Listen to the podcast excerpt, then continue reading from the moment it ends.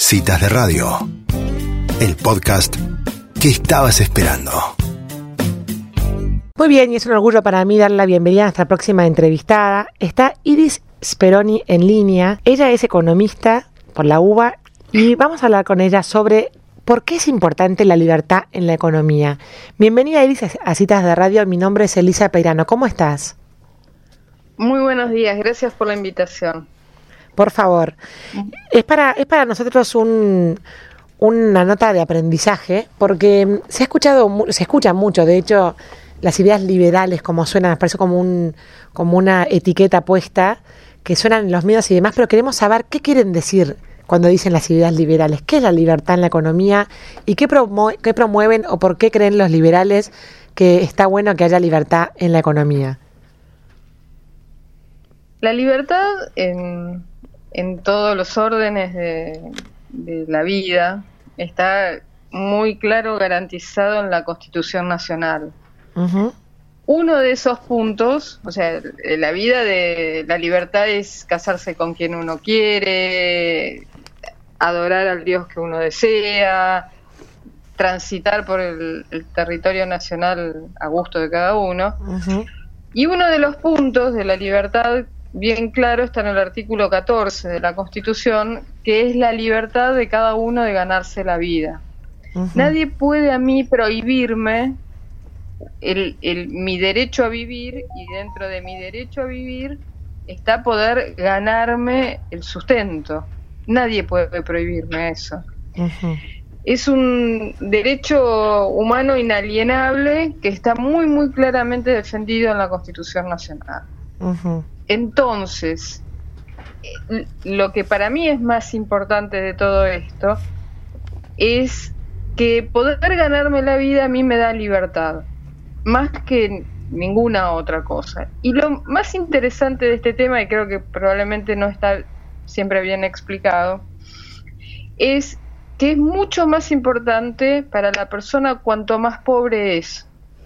Porque si no, siempre parece que, quienes reclaman la libertad es gente acomodada, con los problemas resueltos, y es justamente al contrario.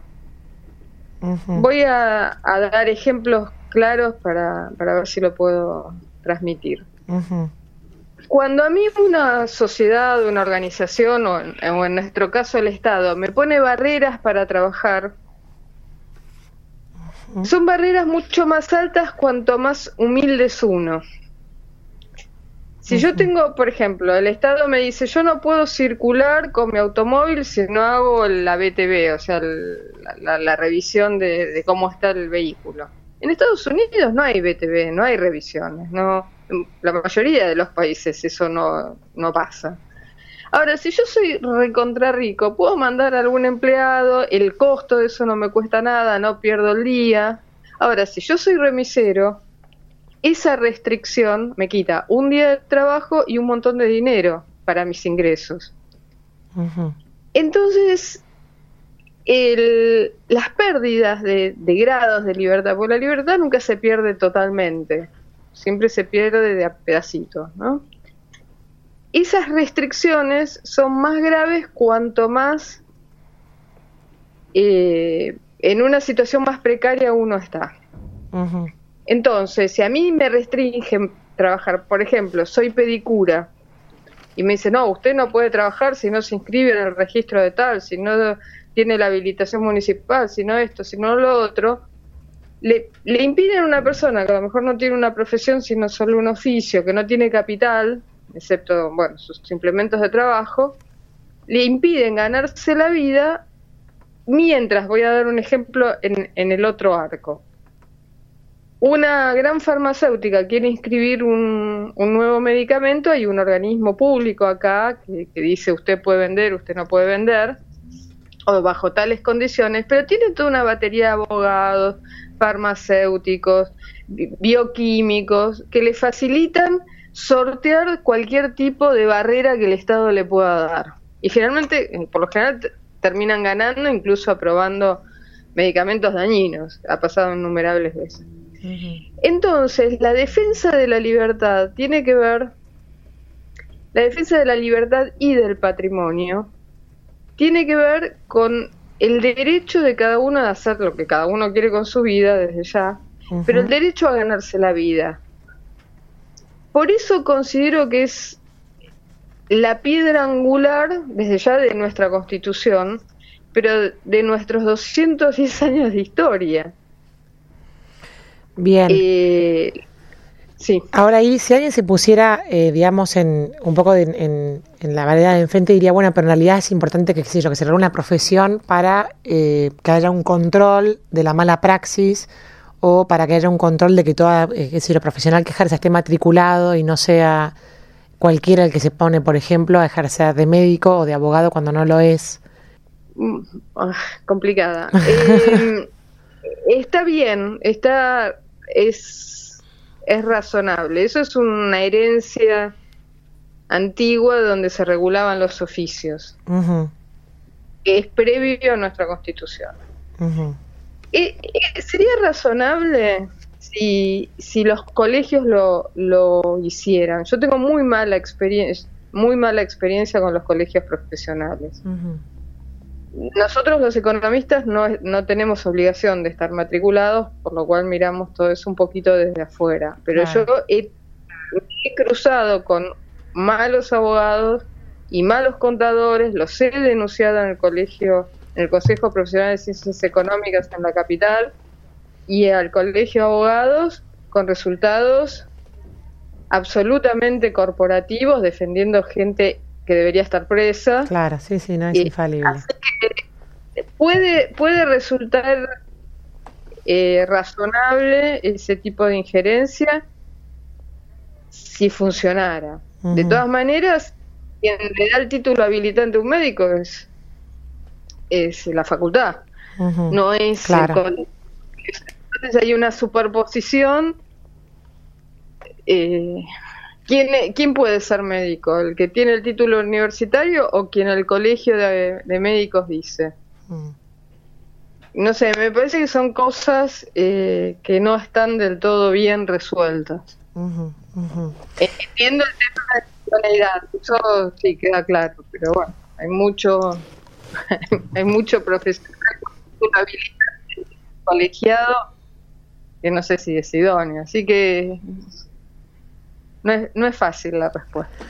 Iris, y volviendo a, digamos, a las, a las ideas madre de la economía liberal, eh, hay como todo un, todo un debate cultural barra ideológico sobre el rol del Estado, ¿no? y esto de del Estado que se mete como en ámbitos que muchos les consideran invasivos y hay muchos que, creen que el Estado debería darte o proveerte cosas que en otros países no da. O sea, en el fondo todo el, tamaño del Estado y el rol del Estado en los diferentes ámbitos de la vida ciudadana es, es producto de debate y se vuelve a, a, resurgir este debate en cada, cada vez que hay elecciones, ¿no? Las últimas elecciones argentinas ha habido más candidatos, si se quiere, del punto de vista liberal económico, pero sin embargo, para mí ha, habido como una confusión también en las ideas que ellos planteaban. ¿Cuáles serían, a tu entender, como las ideas madres en las cuales todos los liberales están de acuerdo? No sé, no, sé en qué todos están de acuerdo. Yo lo que puedo decir es lo que pienso sobre el tamaño del Estado.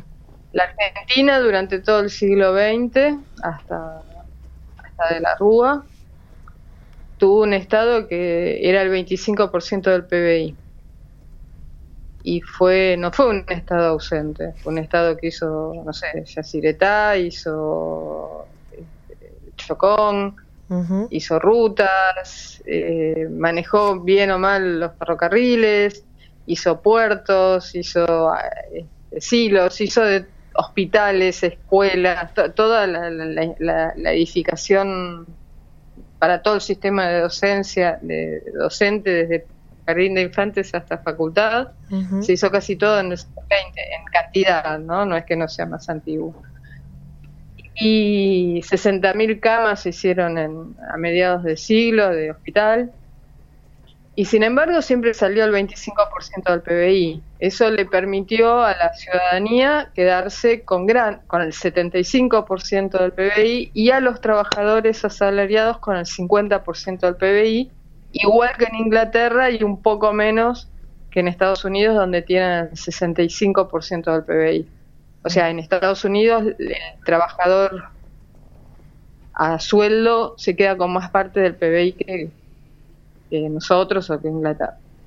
Sin embargo, desde que empezó el siglo XXI, nosotros tenemos un Estado que casi cuesta el 50% del PBI, sin gastos en defensa, que es un gasto caro en cualquier país, con niveles de tamaño del Estado como el de Francia, y con la gente cada día más pobre. Y no es casual, porque lo que el Estado se queda es el dinero que le saca a las personas. Cada vez que van al almacén, uno tiene que pensar que cuando uno paga mil pesos en el almacén, 500 es para toda la cadena de producción de, alimentos o de artículos de limpieza, y los otros 500 pesos van para el Estado, para financiar un Estado carísimo que además, en nuestro caso, no en el francés, no brinda ningún servicio. Pero ese es otro tema. Y uno dice, bueno, ¿qué hace el Estado con esa plata? Yo lo que discrepo con los liberales es que dicen, uy, eso se va en salarios. Pero no es verdad. Porque cuando uno mira el presupuesto, el último que existe, que es el del 2019, el presupuesto federal de la nación era de 4 billones de pesos, es decir, 4 millones de millones, ¿no? O sea, billones en castellano. 4 millones de millones de pesos. Y sin embargo, el gasto en sueldo era 357 mil millones de pesos, o sea, menos del 10%. Y el pago a intereses a los bancos era del doble de los sueldos. Y el pago a las petroleras era de 200 mil millones de pesos.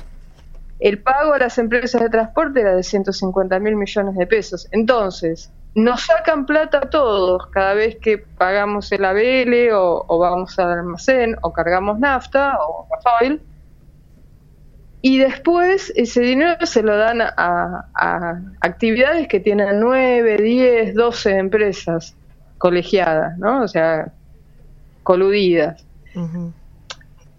Y eso hace que todos nosotros seamos cada día más pobres. Eso en la posguerra se llamó el estado de bienestar, y se instrumentó en Europa y en Estados Unidos. Acá se instrumentó parcialmente, excepto en el siglo XXI, por lo que digo que pasó el, costo del Estado del 25% al 50%. Y yo lo que entiendo es que un Estado grande hay que pagarlo. ¿Y quién lo paga? Todos, pero en, según el sistema impositivo argentino, cuanto más pobre es uno, más paga. Mm. Entonces es un estado caro que nos hace a todos cada vez más pobres y de hecho somos cada vez más pobres porque en el siglo XXI la Argentina no creció, la economía argentina no crece, como todos los días nacen niños somos cada día más pobres, digamos en PBI per cápita. Es un círculo del infierno mm. en algún punto. Y, si usted fuera asesora de, de un presidente nuevo que se presentara a elecciones y tiene que y recibe esta situación, ¿no? ¿Por dónde empezaría a cortar el bacalao? ¿Dónde dice, bueno, esta situación que, se viene arrastrando hace muchísimos años, de un Estado cada vez más grande, que tiene un, enorme porcentaje del PBI, de una economía, de un sector privado cada vez más asfixiado por impuestos, ¿dónde empezaría usted a, si fuera usted la asesora del presidente, qué medida tomaría primero? Bajar impuestos, rápidamente, pero brutalmente, de un día para el otro. Y sobre todo los impuestos dos tipos de impuestos, los que van sobre el ingreso de la gente de a pie, esto es los impuestos a los alimentos, los impuestos al combustible y los impuestos a los servicios públicos, luz, gas. Ese por un lado. Y por el otro, los impuestos que se repiten en cada operación, que son impuesto al cheque e impuesto a los ingresos brutos. Porque yo cada vez que que vendo algo, tengo que pagar los mismos impuestos que se van acumulando. Entonces, le dificulto la vida, qué sé yo, un herrero, a una persona que compra este, barras de, hierro y hace parrillas, mm. porque o, alguien que hace chancho, porque paga el mismo impuesto cuando compra grano, cuando compra la, la obra civil para, para, para sus animales y cuando los vende. Entonces son impuestos que se repiten y encarecen cada vez más los productos. Y eso es lo que hace que uno no pueda exportar. Y la segunda, eso es respecto a los impuestos. Y el otro tema me parece que tenemos que tener un, tipo de cambio muy alto para estimular las exportaciones, que eso es lo que hace tanto Alemania como China para estimular sus exportaciones, tener un tipo de cambio muy alto. Algunos van a decir, bueno, pero eso va a encarecer los alimentos. Hoy los alimentos tienen un 50% de carga impositiva, con lo cual si yo subo el tipo de cambio, que es una parte pequeña del total del precio del alimento, pero bajo todos los otros impuestos que tiene, debería tener alimentos más baratos aún con un tipo de cambio que sea hoy el doble del que es, 150. Yo empezaría por ahí. Se ha escuchado mucho hablar de, la necesaria reforma impositiva de, la Argentina y del país. Ahora, parecía que todo el mundo parece tenerla muy clara en la práctica. Todo el mundo me refiero a los asesores o por ahí economistas que hemos escuchado en el programa y demás. Y sin embargo, eh, o sea, perdón, claro en la teoría, y sin embargo parecía algo muy difícil de hacer en la práctica, ¿no? De hecho, bueno, eh, quizás el único presidente que desde su discurso decía que iba a bajar los impuestos y después no lo logró fue Mauricio Macri. Em, ahora, ¿Usted cree que la, digamos, la, ciudadanía ve claro de que es necesario eh, ir hacia, ese modelo de país, que es un país diferente al, modelo quizás que plantea hoy el gobierno de turno? No, porque creo que nadie lo está planteando, nadie está mostrando cuáles serían los beneficios, como dice la Constitución, los beneficios de la libertad, mm. los beneficios de, de tener el propio sueldo en el bolsillo. Claro. Eso creo que nadie lo está vendiendo. Lo que está al final de este túnel es eso. Pero ningún presidente lo puede hacer porque suben por una alianza que es la, todas las empresas que reciben dinero del Estado, ya sean los contratistas del Estado, los proveedores del Estado, el Club de la Obra Pública, a la cual Macri pertenecía, y de hecho se dedicó todos sus cuatro años de gobierno a, autoasignarse obra pública por lo cual tiene procesos penales, ¿no? Y, indemnizaciones de contratistas del, como concesionario del Estado, por lo cual también tiene procesos penales. Pero además es toda una alianza de, determinados empresarios que reciben muchísimo dinero del Estado. De hecho, como dije, mucho más que los empleados públicos en su totalidad.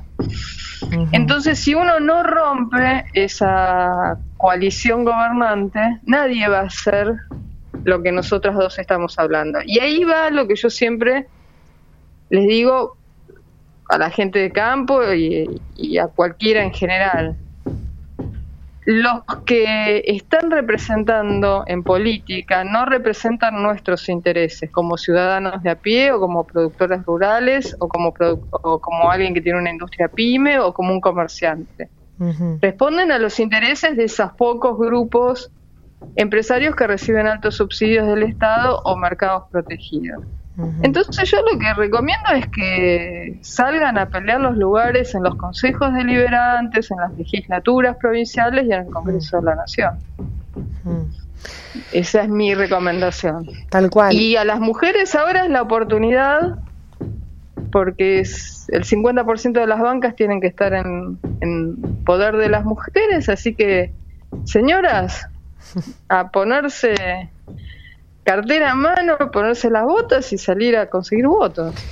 Iris, ¿y por qué cree que, usted nombró el campo? El campo como sector productivo con tanta importancia justamente de, en la injerencia del PBI. ¿Por qué cree que el campo hasta ahora no ha tenido una representación, eh, digamos, de peso en, en, quienes deciden las leyes que, que determinan su futuro? Porque no, creo que no ha salido a buscar y porque creo que todavía no hizo, voy a usar una palabra vulgar, pero no hizo clic en la cabeza que si uno no está ahí para defender lo que es de uno, nadie lo va a hacer. Entonces siempre delega, por ejemplo, la confianza que tuvo eh, el campo en el gobierno de Macri en el 2015. Y Macri siempre fue un contratista del Estado, tiene concesionarias de autopistas, siempre fue un proveedor del Estado. Y e iba a actuar para su gente. eh, eh, todo lo que hizo era lo esperable de él. Entonces, eso es confiar en una alianza cuando el país lo viene gobernando gente que pertenece a otros sectores económicos. Acá no estoy hablando de malos y buenos, estoy hablando de lo de uno. Y nadie defiende lo que es de uno como uno. Nadie. Y ser propietario tiene una dosis de responsabilidad. Por, por un lado uno tiene, bueno, el rendimiento que la propiedad le da, pero por el otro lado está la responsabilidad de proteger las cosas para uno y para nuestra posteridad.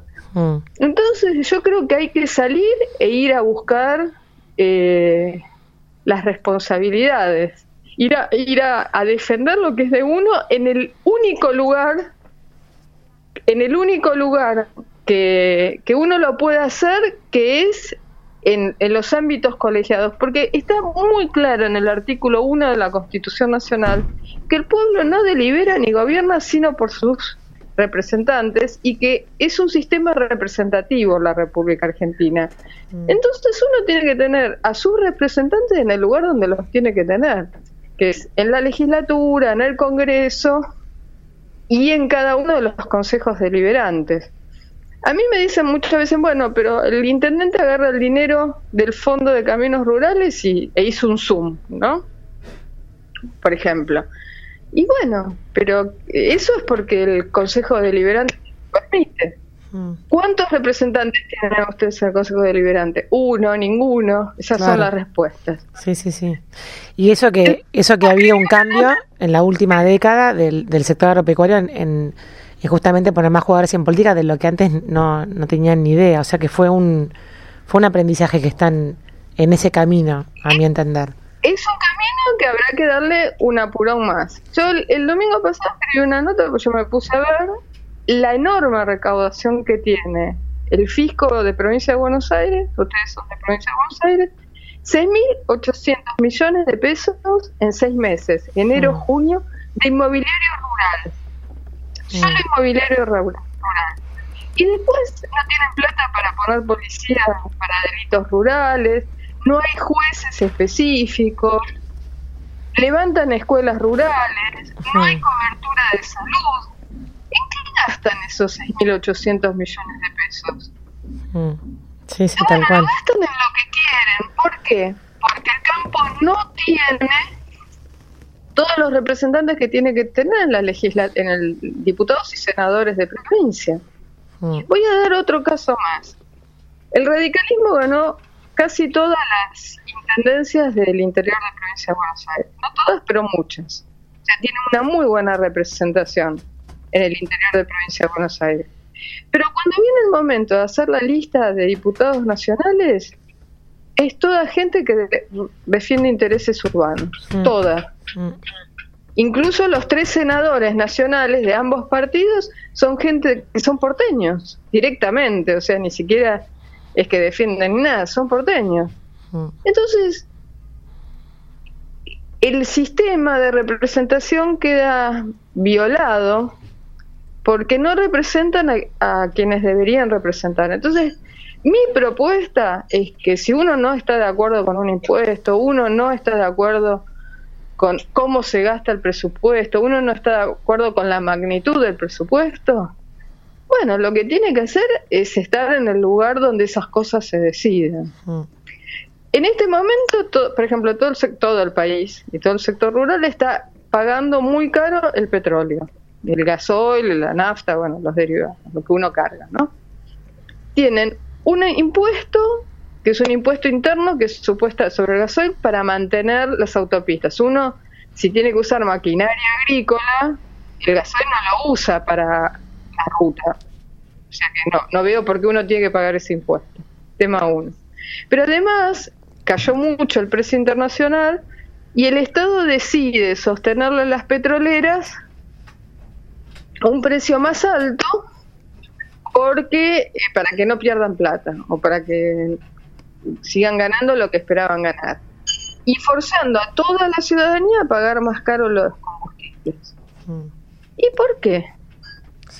Bueno, porque ningún representante en diputados o en senadores le dice al señor presidente que eso no lo puede hacer. Mm. No puede determinar un precio del petróleo, del gasoil o de la nafta más caro que lo que corresponde. esas son las cosas que por las que yo creo que uno necesita estar en los lugares donde se deciden los impuestos y en qué se gasta el dinero Estado. Iris Speroni ha sido muy clara, le agradezco mucho por esta entrevista en Citas de Radio. Muchas gracias. Un placer. Hasta luego. Adiós. Bueno, y así pasaba eh, conversando sobre la libertad económica en el programa la economista Iris Speroni.